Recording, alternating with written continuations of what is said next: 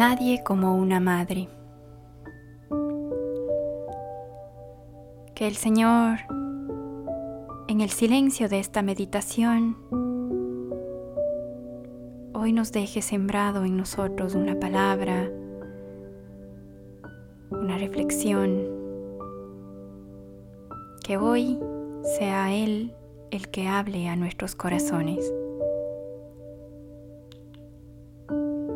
Por la señal de la Santa Cruz de nuestros enemigos.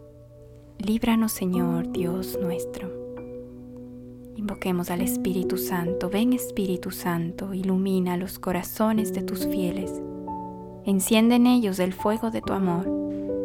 Envía Señor tu Espíritu y todo será cambiado. Se renovará la faz de la tierra. Amén.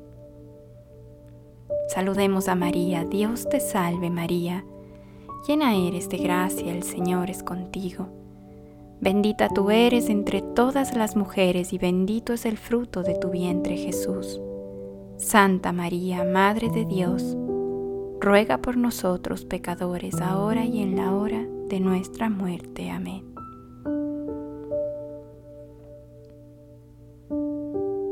Bendito el fruto de tu vientre Lucas 1:42. Quizá pienses que la alegría de María es demasiado espiritual. Quizá digas que en todo caso tú estás mucho más ligado a la tierra, porque María parece tener demasiado perfume del cielo. La alegría que estalla en su experiencia no es ya una alegría juvenil. La felicidad de María es una felicidad materna. La felicidad de una entrega que no acepta ligerezas. Más bien María ve claramente que su maternidad es una genuflexión ante el Altísimo.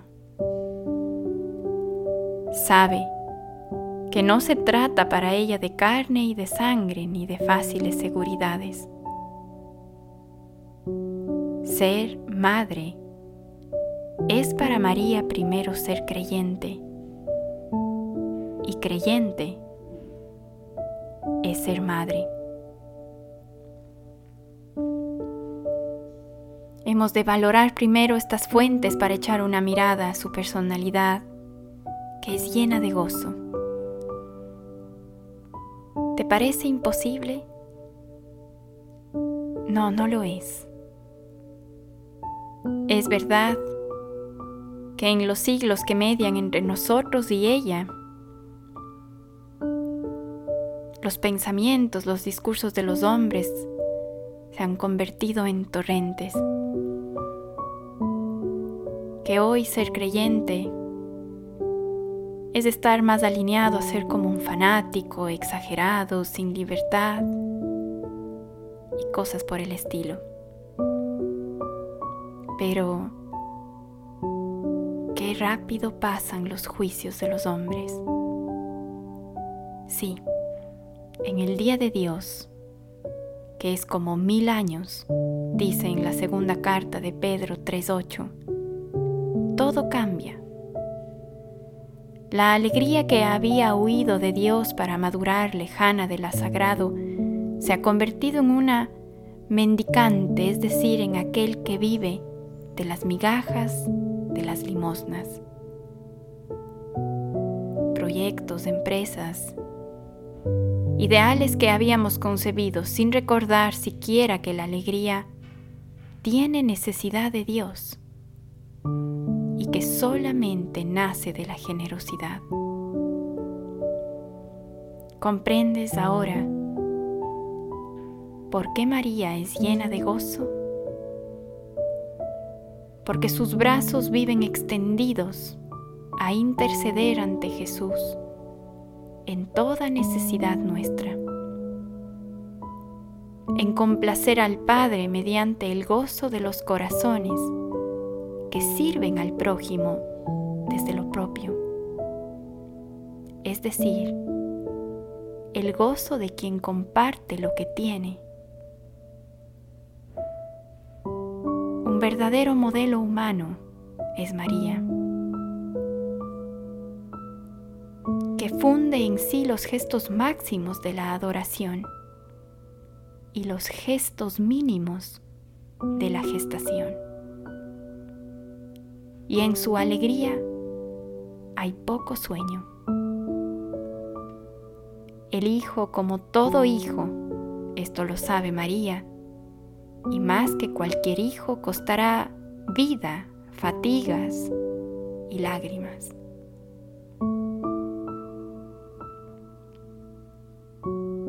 Ella está pronta a ser fuertemente madre. Y María no desea añadir fantasías a la voluntad de Dios. Mide esta simplicidad.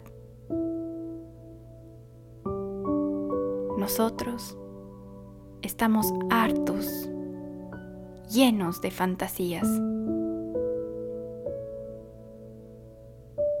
Nos llamamos cristianos ahora en medio de tanta evasión y comprensión de la seriedad de las cosas. Tenemos necesidad de aprender nuevamente que ser feliz requiere verdaderamente ser honrados con Dios. La alegría de María, Madre de Dios, está justamente aquí. ¿Cuál es la fuente misteriosa, oculta de tal alegría? Preguntaba en un breve discurso San Juan Pablo II a sus oyentes. Y la respuesta no pudo ser más que una. Es Jesús, al que ella ha concebido por obra del Espíritu Santo los sueños aquí se desvanecen, se trata de una verdadera concepción de un verdadero amor, de una verdadera oblación de sí a Dios. María es el modelo perfecto de la maternidad. María es la madre de la alegría porque es la madre del autor de la alegría. Y se trata también de aquel Jesús único entre miles, que ha venido para ser alegría para cada uno. Y no solo de su madre,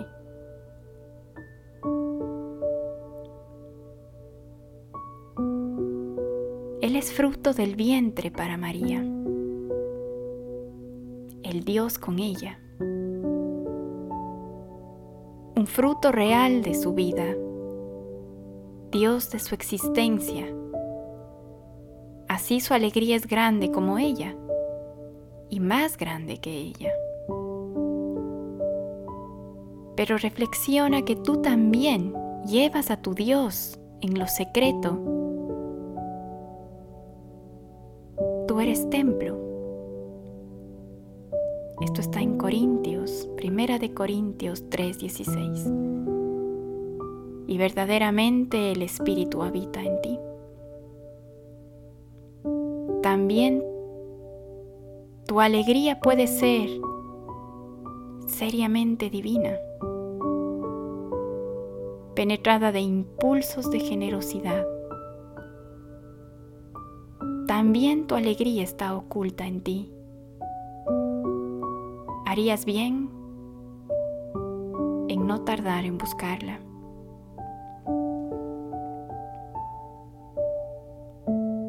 Pregúntate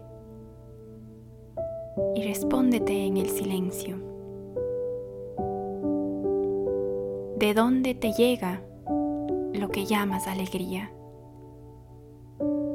¿En dónde lo estás buscando? Te nutres solo y siempre de fuera. Tienes siempre necesidad de ver, sentir, probar, emocionarte, fantasear, divertirte para gratificarte. ¿No será que los verdaderos motivos de nuestra felicidad son caducos, pasajeros e inconsistentes? Y no poseemos un fundamento indestructible en donde apoyarla.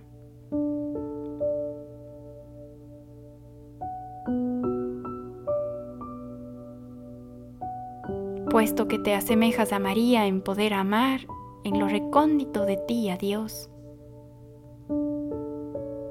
Quisieras intentar hacerlo. Hay personas iguales a ti en la calle, en los negocios, en el trabajo, que practican la oración del corazón. Desde luego María lo hizo enteramente unida a su pequeño Señor que iban a ser. ¿Y tú? No estás menos bautizado que aquellos, ni menos habitado por Dios. Intenta buscar la alegría que funde en sí adoración y generosidad.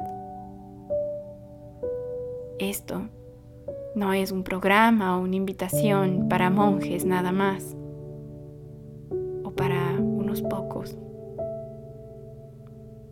es una invitación para todos. Es una invitación del Evangelio.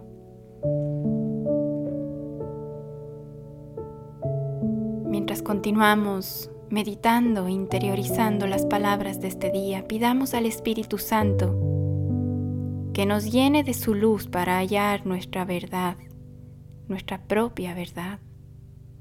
Rompe, Espíritu Santo, estos corazones de piedra y danos corazones de carne, para que toda palabra de Dios se haga vida en nosotros. Oremos junto a nuestra Madre, la Virgen María. Madre, hecha alegría y alegría hecha Madre. Acuérdate de nosotros Guíanos, María, por las felicidades diversas, las nuestras y las nuevas. Enséñanos a vivir la alegría sin buscarla fuera de nosotros, ni en los aplausos, ni en el mundo. Debemos aprender de ti, Madre. Esa alegría vivaz saciadora y humilde, llena de generosidad. Queremos como tu madre, irradiar sin apagar la luz de nadie, por querer brillar más que otros. Esa luz no alumbra. Esa llamada luz intenta opacar la vida de los demás porque esos corazones llevan egoísmo, envidia y orgullo levantando polvo dónde van. Entonces, que podamos vivir alegres sin necesidad de gritar nuestras obras, que no van en ayuda, sino en rivalidad, sin publicidades, sin pancartas, porque la publicidad se paga y las pancartas se rompen. ¿Y qué nos queda luego? ni siquiera la sonrisa. Porque lo que no es de Dios se desvanece en cuanto termina el teatro. Ayúdanos, María. Ayúdanos a trabajar en nuestra autenticidad.